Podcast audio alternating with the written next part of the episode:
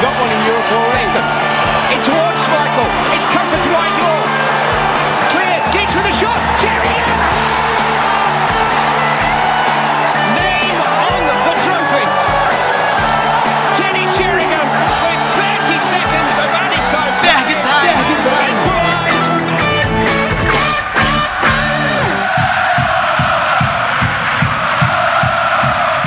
Bom dia, boa tarde, boa madrugada. Fala, meus amigos Red Devils. Está no ar a 24 edição do Ferg Time, o podcast da Red Army Brasil. Hoje eu e o Zieira estou na apresentação, na ausência da nossa querida Karine. E hoje estou recebendo aqui, com muito prazer, o meu amigo Fabrício, que vai fazer parte aqui do, do Ferg Time mais vezes durante, durante 2020. É um prazer falar com você, Fabrício. Seja bem-vindo ao Ferg Time. Salve, salve galera, salve, salve torcedores do maior clube da Inglaterra. É isso aí, nova contratação para a equipe. Hoje o podcast é apenas com duas pessoas, né? Dois sergipanos comandando. Espero que vocês gostem da...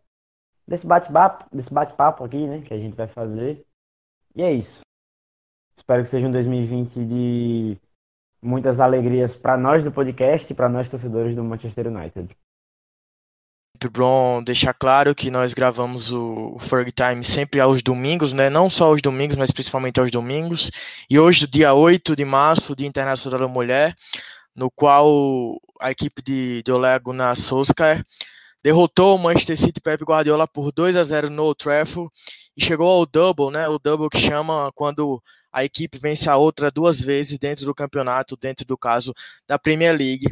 E para começarmos o nosso debate, vamos falar sobre, sobre esse clássico, né? A vitória hoje do United com gols de Martial e Scott McTominay.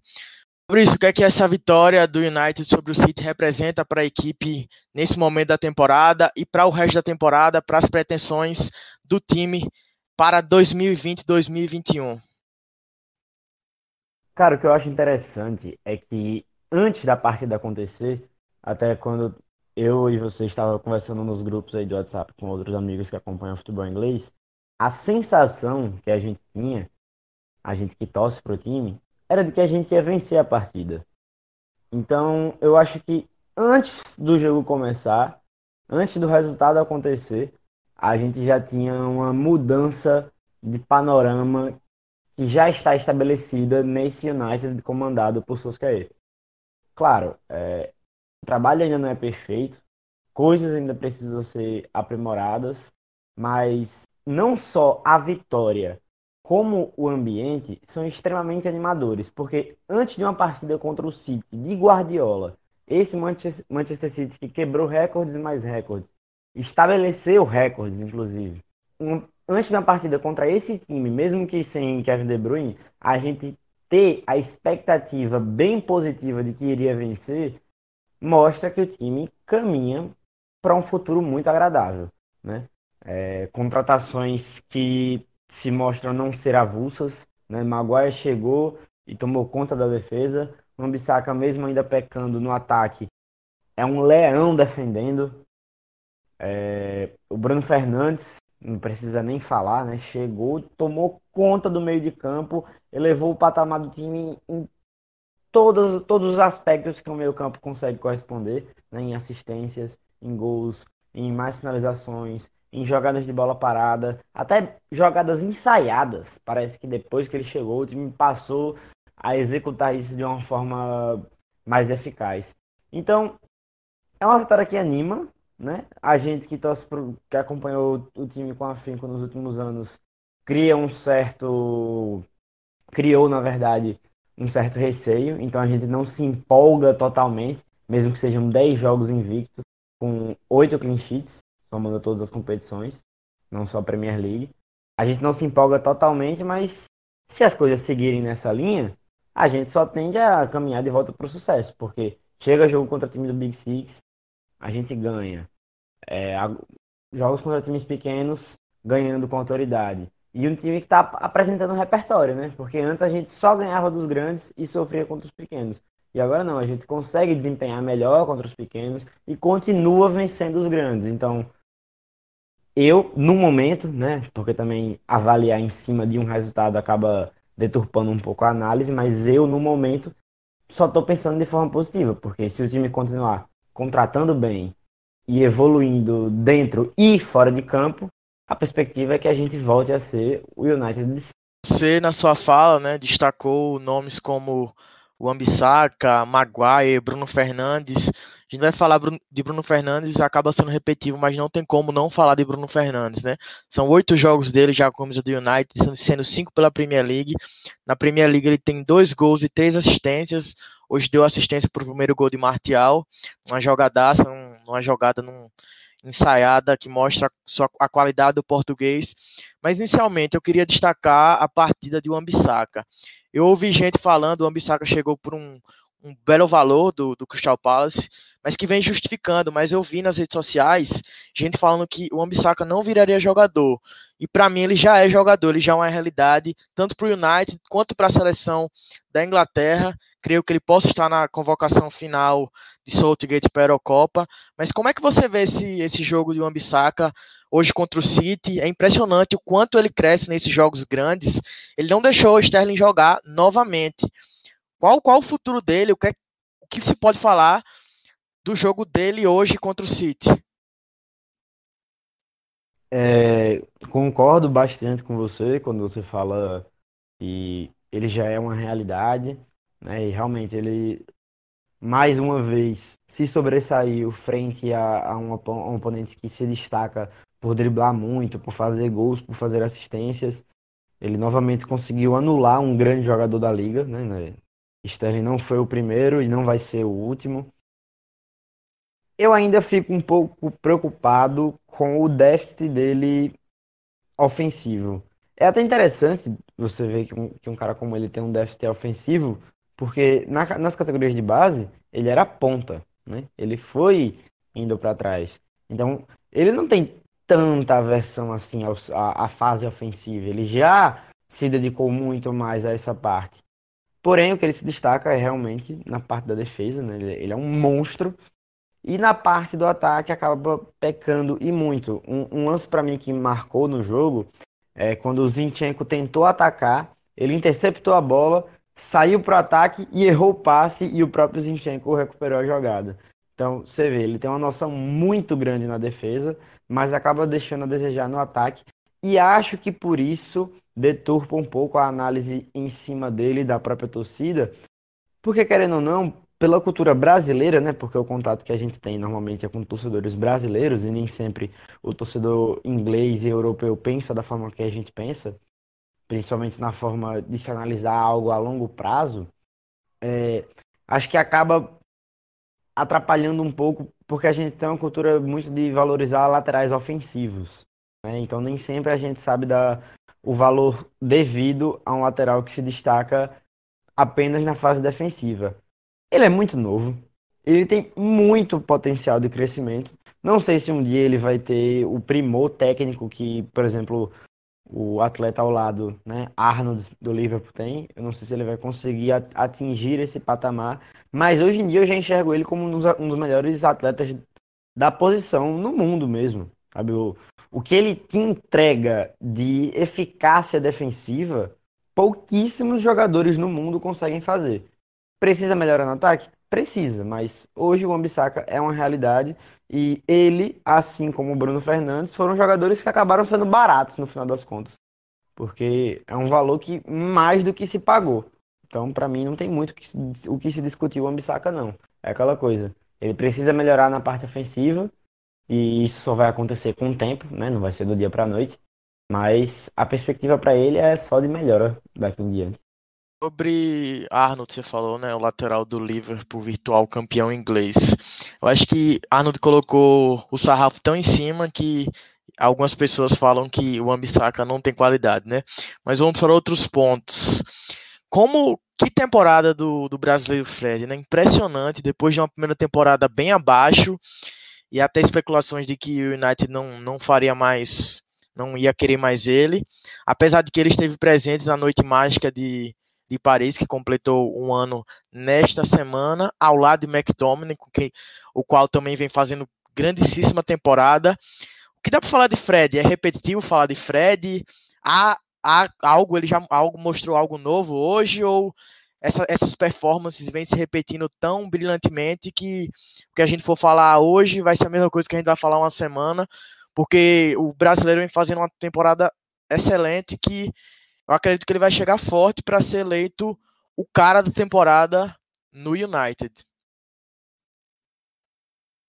Cara, e eu vou mais longe. Eu não, eu não diria não só do United, como da própria Premier League. Claro, a disputa é muito grande com os nomes do, do, do Liverpool, do City, do, do próprio Leicester, mas o nível de consistência que ele conseguiu adquirir é fenomenal.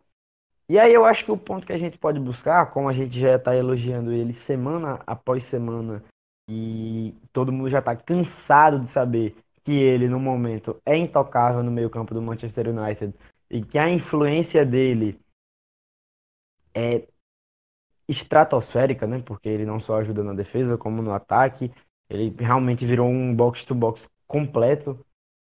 Mas eu acho que a gente pode tocar no ponto que eu enxergo que ainda existe com ele uma certa má vontade, sabe? Eu vejo alguns torcedores falando que ah, ele ainda demonstra muita fragilidade física para marcar, ele ainda demonstra muito nervosismo para tomar decisões no ataque. Ele ainda, ele ainda isso, ele ainda aquilo. E eu li essa semana alguns torcedores falando que ele está próximo do seu teto.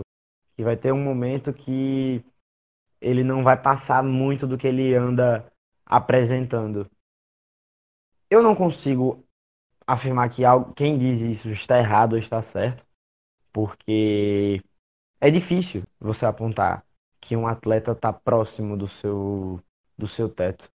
É, o futebol, ele vai além da tática, ele vai além da técnica, ele vai além do, do, do treino, sabe? Ele vai além do que se vê em campo. A gente tem que lembrar que o futebol ele também é algo muito sensível.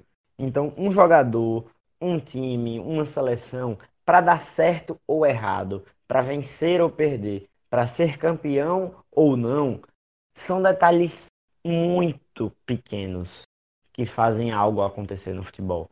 E eu acho que isso rolou com o Fred, né?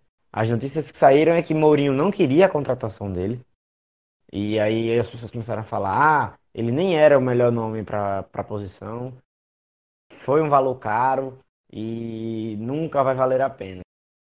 Eu acho que existe um mediatismo muito grande nisso e, como eu disse, uma má vontade. Pô, como é que o cara tá há mais de 10 jogos sendo o jogador mais consistente do time no setor, sendo o jogador que em muitos jogos a gente ficou cacete, precisa de alguém para ajudar esse cara, né? Porque enquanto o McTominay esteve machucado, tiveram jogos que só o Fred conseguiu o seu desafogo no meio campo. E, pô, se você tem um meio campo com Bruno Fernandes, com McTominay, quem sabe futuramente com Pogba, são caras que vão dar um suporte maior a ele. E, então, sobre ele, o qual é a, a minha análise no momento? No momento, para mim, Fred é um cara intocável nesse meio campo. Não só por uma questão do que ele está entregando tecnicamente, mas por uma questão de justiça, né? Por muito tempo, Fred não tinha oportunidade de jogo, não era relacionado, não só por Mourinho como por Solskjaer. Então, se ele está entregando tanto para a gente nesse, nesse tempo de vacas magras, que agora, quem sabe, se torna um tempo de vacas gordas, então quando jogadores como Pogba tiverem 100% e puderem jogar, eu não acho que ele tem que voltar imediatamente para o time. O jogador ele também merece o reconhecimento e o respaldo por aquilo que ele faz dentro de campo. E Fred, todos os jogos, está sendo enaltecido pelo domínio dele no meio campo, por como ele consegue contribuir em todas as fases do jogo, ainda que existam torcedores que falem que ele ainda está devendo em aspecto X e em aspecto Y. Para mim, isso é uma questão que se resolve com o conjunto. Quando você tem um conjunto 100% encaixado, as fragilidades são menos expostas. Então eu acho que as fragilidades de Fred acabam aparecendo às vezes por uma fragilidade do conjunto, que está deixando de acontecer porque o time está cada vez mais lapidado. Fabrício, quem é mais imprescindível ao time de Solskjaer? Fred ou Scott McTominay? E quem faz uma temporada melhor? Se você tivesse escolher um dos dois para jogar, para hoje ser titular e retocável no, na equipe, qual dos dois ser, seria? Por gosto, hoje eu fico com o McTominay. Por, pelo vigor físico, né, pela evolução absurda que ele teve. É porque como ele se lesionou e ficou vários jogos sem jogar, a gente acaba até esquecendo do, do quão decisivo e do quão impactante foi a evolução dele no time. Né? Eu, eu lembro de assistir jogos do United, ver ele fazendo coisas que antes ele não conseguia fazer, porque quando ele surgiu no time com o Mourinho, a gente via que ele era um jogador ok, né? Cumpre o seu papel tático, não compromete, entrega aquilo que se pede e pronto. Mas agora não, agora ele faz gols, agora ele é dominante no meio campo, é, consegue dar um impacto que jogadores da liga, como por exemplo, Fernandinho no seu auge, Indidi na atual temporada, é, Henderson no Liverpool, né? Aquele impacto do volante completo, né? Que é o primeiro volante, que ajuda na saída de bola, mas que tá ali muito presente na marcação e muito ativo no ataque. Então, por gosto, eu prefiro o McTominay, né? E também por uma questão física. Mas, atualmente, quem anda jogando mais bola, até por não ter se lesionado, é Fred. Então, se há uma meritocracia no futebol, Fred, para mim, tem que ser o titular indiscutível. Mas, óbvio, para mim funciona os dois juntos. Fred e McTominay com o Bruno à frente deles. Com o Pogba voltando, aí é um problema que acho que todo treinador gostaria de ter, né?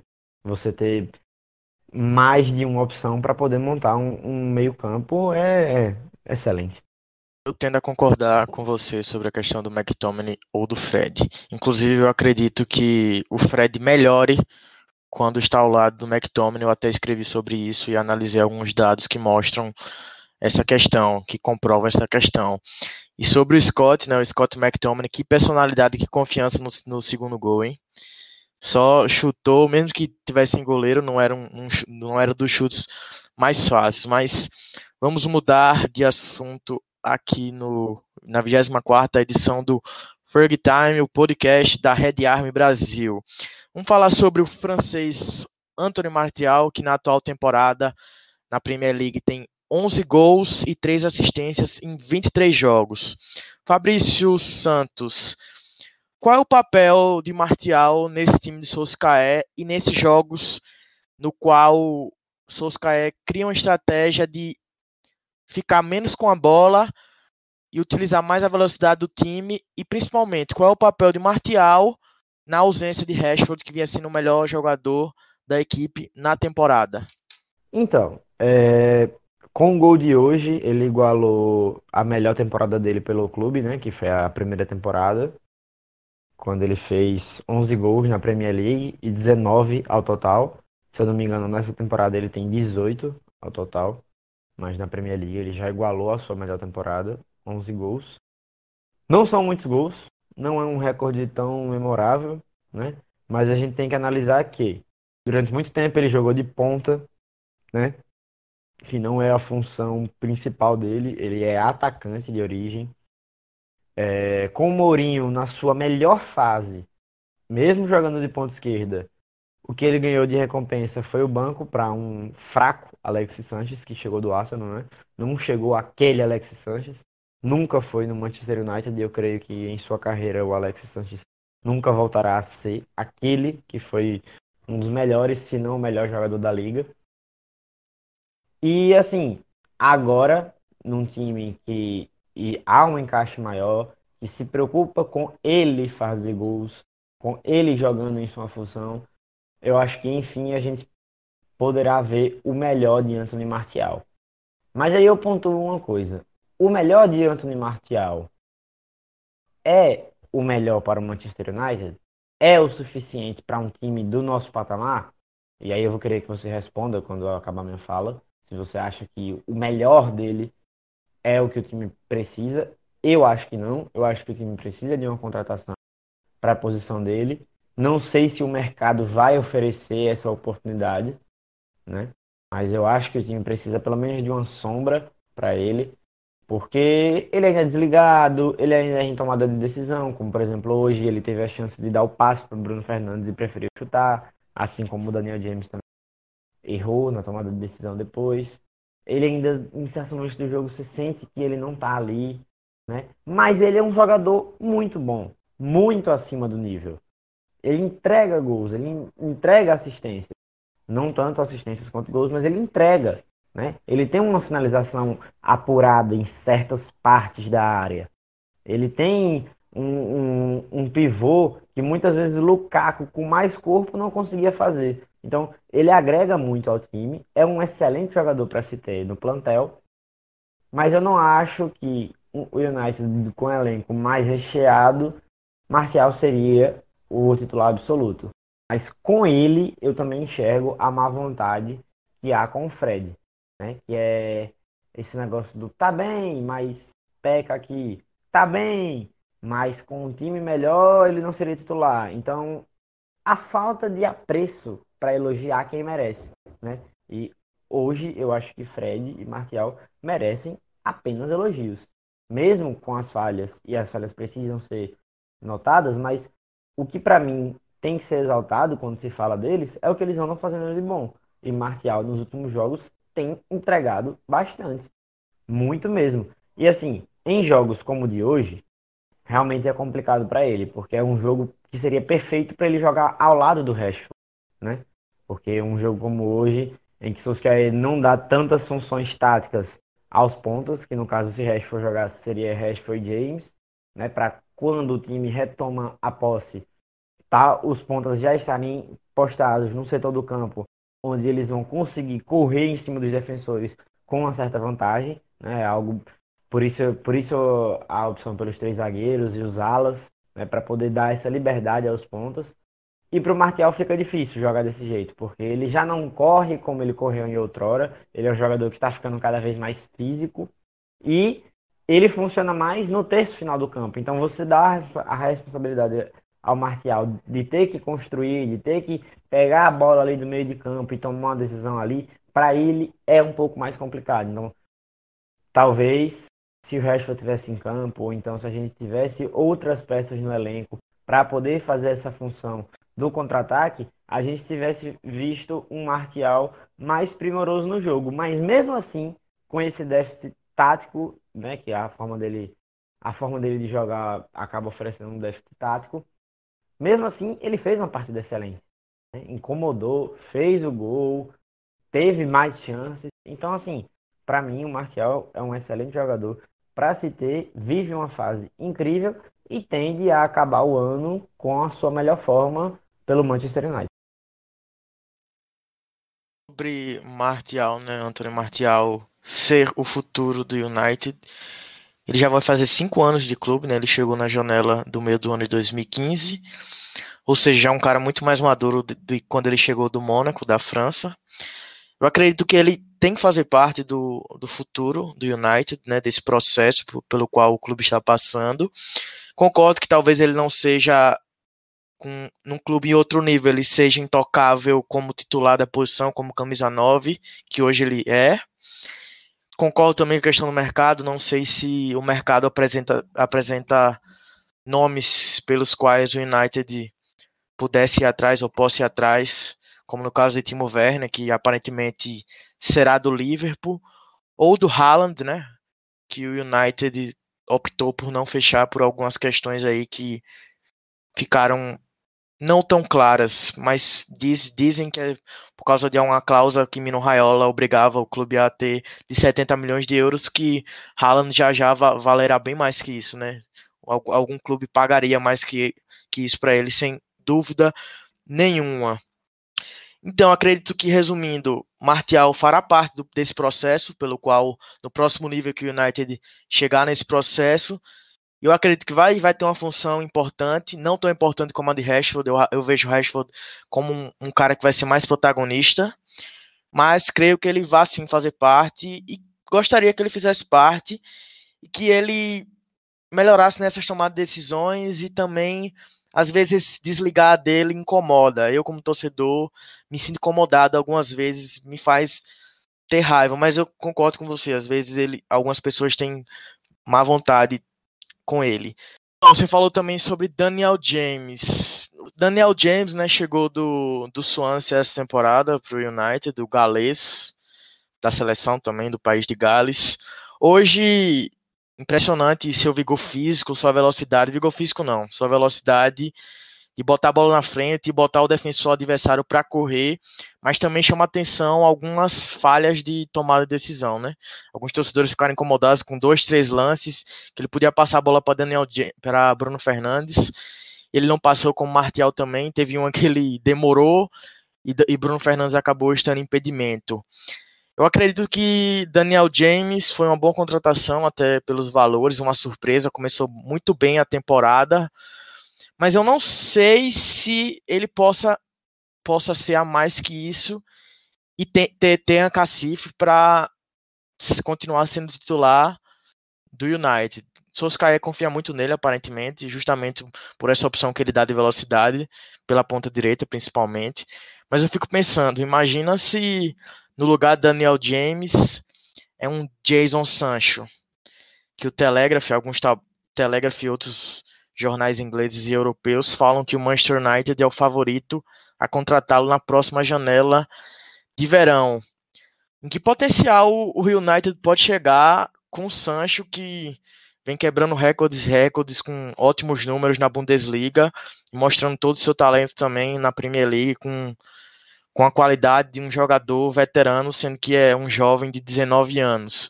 O que é que você acha? Você acha que James pode ser pode ser útil à equipe do Solskjaer, ao Manchester United? O que é que você acha dessa possível chegada de Sancho ao Trafford? É, primeiro falando sobre o Sancho, é, é um jogador que qualquer time no mundo adoraria ter. É indiscutível que hoje Jadon Sancho está entre os melhores extremos da, da atualidade. Ele se encaixaria em qualquer elenco, porque ele tem a facilidade de jogar tanto pela ponta esquerda como pela ponta direita. Já fez a função de jogar como interior, né, de, de jogar como um construtor. É um jogador que tem um drible muito refinado, consegue usar muito bem as duas pernas, dá faz tantas assistências quanto faz gols já passou da, da casa dos 10 gols e das 10 assistências na, na, na Bundesliga atualmente. É um dos melhores jogadores, se não o melhor jogador do Borussia Dortmund, né? Que é o atual vice-líder do alemão. Então, confio muito que a, que a chegada dele vai, vai ocorrer em Old Trafford, né? Que o veículo que deu essa notícia é o Telegraph, que a gente normalmente não costuma ver ele postando notícias falsas, né? Mas enfim, ainda há um mercado para para se acontecer. A gente não sabe como vão ser os desdobramentos, até porque o United não é o único interessado. A notícia do Telegraph é de que o Liverpool não seria tão atraente a Sancho por conta da possibilidade dele ser reserva ou um décimo segundo jogador. E o Chelsea, que é o time do coração dele, o próprio Sancho não se, enxerga, não se enxergaria tendo um futuro lá. Enfim, a ver se o United consegue não só seduzir o atleta, como ter o dinheiro suficiente para pagar. Quer dizer, o dinheiro a gente sabe que o clube tem, mas ver se os donos vão, vão liberar. Né? E só para atualizar os números, são 14 gols e 15 assistências no campeonato alemão. E pela Liga dos Campeões são 2 gols e 2 assistências, ou seja, 16 gols e 17 assistências na temporada, números estratosféricos, um nível de participação que ele oferece dentro do que pouquíssimos atletas conseguem entregar na atualidade. Quanto ao Daniel James, eu li algo hoje que para mim parece muito acertado. É... Ele é novo, ele tem potencial, mas a sensação que me passa é que ele vai ser aquele ótimo jogador para se ter no elenco para compor o plantel para nos oferecer um escape em determinadas circunstâncias. Porque quando a gente viu o Daniel James encher os olhos e, e nos dar gosto do, do, do futebol dele, em partidas como hoje, onde o ponta tinha muita liberdade, tinha muito espaço e que a função dele era puxar a corrida pegando a defesa adversária adiantada, onde ele iria aproveitar os espaços para criar cruzamentos, finalizações, assistências. Poderia ter saído de, de, de jogo com mais uma assistência para conta, mas tomou a decisão errada. Essa questão de tomada de decisão talvez seja algo que vá sendo mais aprimorado com o tempo. Porque o jogador vai ficando maduro, vai pensando mais o jogo do que antes, né? Então a maturidade futebolística traz isso para o atleta. Mas num aspecto técnico, eu particularmente não enxergo tanta perspectiva para falar Daniel James vai ser titular absoluto do Manchester United. Sabe? Eu não consigo enxergar tanto recurso nele de drible, de passe, de chute e até também uma questão, por exemplo, que ele perde para o Sancho atualmente. O Sancho usa muito bem as duas pernas. James depende muito da sua perna direita. A perna esquerda ajuda em algumas ocasiões, mas enfim, quando é que a gente viu James fazendo golaços? Quando ele jogou para a esquerda, puxava para a direita e conseguiu fazer assim, acho que dois golaços na temporada. Um que fica muito na minha memória foi contra o Southampton, mas eu lembro que ele fez outro gol assim também. Mas você vê, ele tem ba um baixo número de gols, um baixo número de assistências. E ele jogou boa parte da temporada como titular. Em 2020, ele está sendo mais uma peça de composição e eu acho que esse é o futuro dele no time. Um jogador que vai estar tá ali para compor, que a gente vai precisar dele em algumas situações, mas eu creio que vai ser muito difícil que James passe a ser uma referência do time. Por conta dessa fragilidade mesmo dele de, de ter mais formas de se destacar dentro de padrão estático. onde ele funciona muito bem é quando ele está ali para explorar espaços. Quando ele precisa criar, quando ele precisa tomar decisões, ele acaba pecando. E também o, o fraco, o fraco físico dele também atrapalha ele a poder jogar em mais de uma função. Sobre Sobre Sancho, né? Vou deixar um parênteses aqui para a gente mudar de assunto. Acredito que a camisa 7 do United cairia muito bem no jogador inglês, no jovem inglês. Mas mudando de assunto, é, o United volta a campo na próxima quinta-feira contra o Lask da Áustria, o atual líder do campeonato austríaco, na frente do Red Bull Salzburg. Tem seis pontos de vantagem. O jogo vai ser na Áustria às 14h55.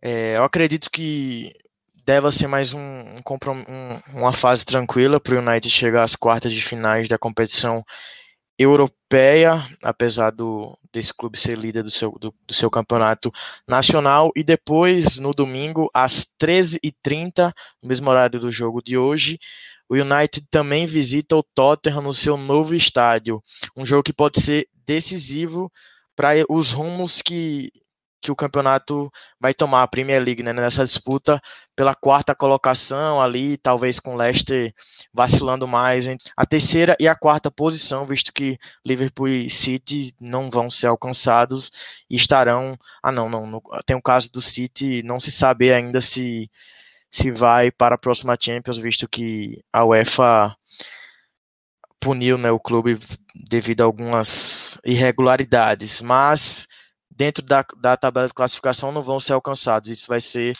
para a justiça desportiva decidir, né? A UEFA decidir se vai ser a punição já vai ser a partir de 2020 e 2021 ou nas, nas outras temporadas. O que é que você, como você enxerga esses confrontos, Fabrício? Você acredita que o confronto contra o Lask vai ser tranquilo também, como eu acredito? Você acha que o United frente à performance de hoje contra o City, tem capacidade de ir em Londres e derrotar a equipe de Mourinho dentro dos seus domínios? Cara, é, primeiro, eu ainda não sei muito bem o que pensar com relação ao Lask. Né? É um time que faz uma temporada muito consistente no, no campeonato austríaco, mesmo com o Salzburg, que tá, o Salzburg tá fragilizado porque não tem mais o Minamino, não tem mais o Haaland, mas mesmo assim, ainda o Salzburg né, que a gente viu ser um time muito agradável, mas não incomoda o Lask no momento no campeonato austríaco. É, passou do AZ com uma certa facilidade. Então eu não acho que vai ser de de toda facilidade, principalmente por conta do jogo de ida.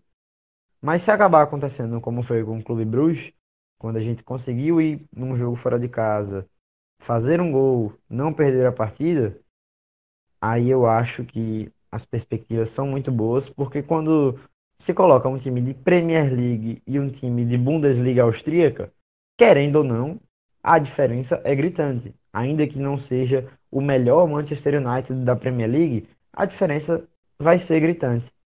Só que nesse jogo de ida agora, né, não iremos com o time completo, até porque tem um jogo importante na semana contra o Tottenham. Então esse time misto talvez acarrete num, num resultado não tão agradável na ida.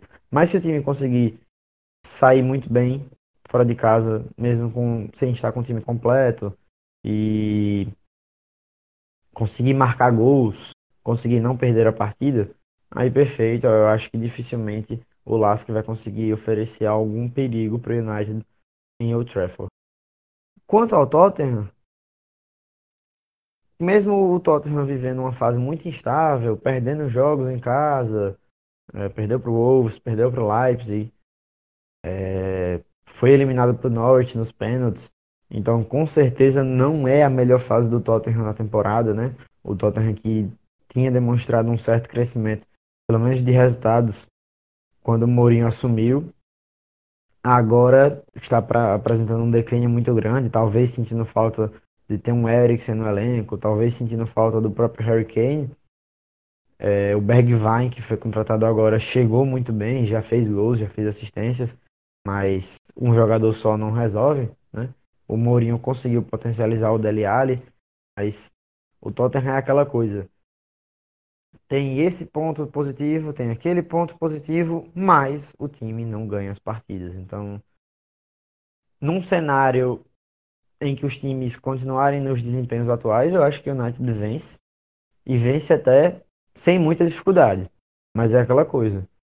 Tem que ser atenção redobrada, porque é o time de Mourinho e é um time com muitas peças muito boas individuais. O próprio Lucas Moura, o Bergwijn, como já foi citado, Dele Alli, Lo Celso, são jogadores que decidem partidas, que entregam pontos, né? Hoje o Tottenham tem um elenco mais recheado do que o United, querendo ou não.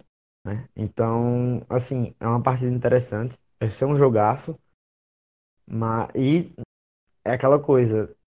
A gente acabou se acostumando com o Manchester United que deixa a desejar no momento que ele precisa engrenar na temporada. Consegue uma sequência invicta, ganha, tem ali a chance de se distanciar dos rivais, de se consolidar no G4 e de conseguir, enfim, ser dominante na temporada. Aí o United vai lá e entrega um empate e perde o jogo para um time fácil. A, a expectativa do momento é que isso não vai acontecer, né? E que a gente vai conseguir vencer o jogo. Eu acho que a gente vai vencer, mas é aquela coisa. Atenção triplicada, quadruplicada, porque é um jogo que vai ser decidido nos detalhes. E se a gente vencer esse jogo, Aí só não vai se classificar para Champions se não quiser, porque depois a sequência vai ser muito tranquila. Vai ter Bournemouth, vai ter Aston Villa, vai ter o Leicester, mas enfim, o Leicester, mesmo nos seus tempos áureos, sempre encontrou muita dificuldade jogando contra a gente. Então é até um certo freguês. Então é aquela coisa, atenção triplicada agora, porque depois vai depender só da gente para chegar na Champions League. É, a sequência a sequência do United depois de enfrentar o Tottenham. É o Lask pelo o Lask, né, pelo retorno pelo jogo de volta da Europa League, o Norwich pela Copa da Inglaterra. E na Premier League Sheffield, Brighton, Bournemouth, Aston Villa, Southampton, Crystal Palace, West Ham e para finalizar o Leicester. Então realmente vai ser uma sequência bem tranquila, não vai ter nenhum, vai enfrentar nenhuma mais nenhuma equipe do Big Six após enfrentar os Spurs. E Fabrício, para voltar num tema que, você, que a gente falou anteriormente sobre a questão do Martial e do atacante que vai ser que possivelmente do futuro do United. Surgiu uma especulação nessa semana da, da Go.com, né, um site que de certa forma é confiável, que Harry Kane possivelmente que ele quisesse trocar ou quer trocar o Tottenham pelos Red Devils. O que é que, como é que você enxerga isso? O que é que você acredita? Você acredita nessa especulação? Você acha que pode ter algum fundo de verdade? Você seria a favor da chegada do Harry Kane, um dos melhores atacantes, camisas nomes do, do mundo, inegavelmente, né? E não tem, não tem muito que falar sobre Kane. Os números e a sua performance falam por si só. É, mesmo que ele tenha apresentado esse déficit físico nos últimos anos, né, deixando o Tottenham na mão em pontos cruciais da temporada, né? Ele tem repetidas lesões em locais muito parecidos, né? mesmo com esse problema físico dele. Ele é um jogador que entrega muitos gols, que entrega assistências e que entrega um papel tático incrível. É, assim como o Sancho, eu enxergo ele como um jogador que agregaria em qualquer time que ele jogasse, independente da forma e estilos de jogo. Ele é um jogador muito versátil, porque ele sai da área, ele constrói, ele define. Então ele é aquele 9 moderno que consegue participar de todas as fases do jogo, mesmo não sendo um jogador tão veloz.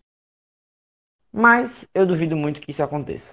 Primeiro porque quando o Mourinho chegou no Tottenham, da, um dos requisitos dele era de que o Kane seria um jogador inegociável.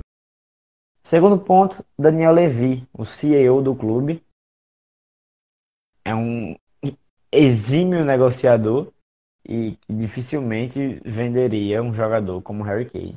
Teria que ser uma vontade enorme do atleta de sair de Londres, de vir para Manchester né? Teria que acontecer essa mobilização, ele ter que querer muito sair do clube, e eu não acho que ele tem essa vontade de sair do clube. E o que me parece é que Kane, se sair do, do Tottenham, é para fora da Inglaterra.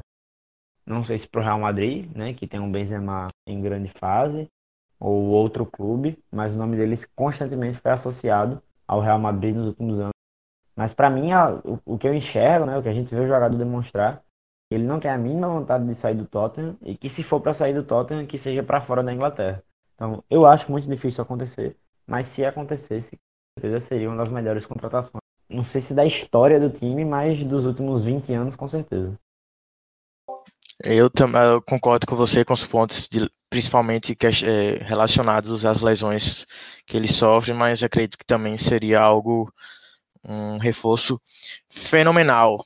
Fabrício Santos, meu amigo sergipano, né, que você falou, é um prazer ter batido esse papo com você na 24ª edição do Ferg Time, né, o podcast da Red Arm Brasil. É um prazer para mim apresentar pela primeira vez, hoje na, na ausência da nossa querida Karine, que acreditou em nós dois, e estou muito feliz de estar aqui pela, pela segunda semana consecutiva nesse no nosso podcast. A gente vai ficando por aqui, muito obrigado por você que nos escutou até agora. Até a próxima semana. Espero que você continue nos escutando. Fabrício, deixa aí suas redes sociais, onde, onde a galera pode te encontrar, Twitter, onde você escreve, onde você está, outros locais. Solta aí. É, então, primeiramente, adorei o bate-papo, né? Muito, muito bom falar de Manchester United. Gosto muito né, desse clube que a gente tanto ama. Espero que os ouvintes tenham gostado. Se tudo der certo, vocês vão continuar me ouvindo por aqui durante um longo tempo, né? Essa jornada que se inicia. E, enfim, sempre é um prazer trabalhar em conjunto com você, meu conterrâneo, meu amigo que eu tanto gosto. E redes sociais, no Instagram é underline Farbs. Lá tem umas fotos minhas, tem umas poesias, umas paradas assim. No Twitter é Farbs underline. É, eu, lá tem de tudo, tem futebol, tem minha vida, tem meme, então tem de tudo um pouco no meu Twitter. E eu escrevo para a PL Brasil, o maior portal sobre futebol inglês do Brasil. Né? Escrevo lá junto com você. E escrevo também no torcedores.com. No, no momento eu estou um pouco parado nas pautas no torcedores, mas vai começar a Série B e eu vou cobrir todos os jogos do Confiança. É o time sergipano que está aqui na Série B. Então, para quem quiser ver um pouco de de pano Para quem quiser ver um pouco de futebol inglês, é só colar com a gente que a gente tenta falar um pouco sobre tudo e tentando ser o mais sensato possível. É nóis.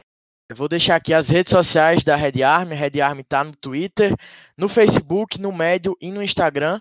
É só procurar por arroba Red Army BR ou Brasil, no Twitter Red Arm Brasil, no Medium Red Arm Brasil também, no Facebook Red Arm BR e no Instagram arroba Red Arm Brasil. É isso, ficamos por aqui com a 24ª edição do Frag Time, o podcast da nossa querida Arme Brasil. Foi um prazer ancorar estar aqui com vocês.